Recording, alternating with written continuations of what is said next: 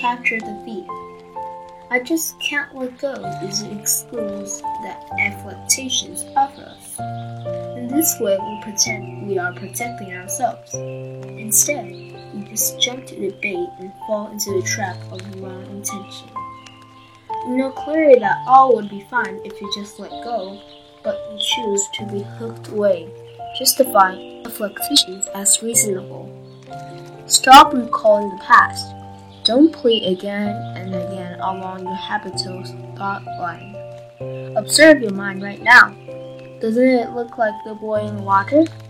The manifestation of this agitation is affliction.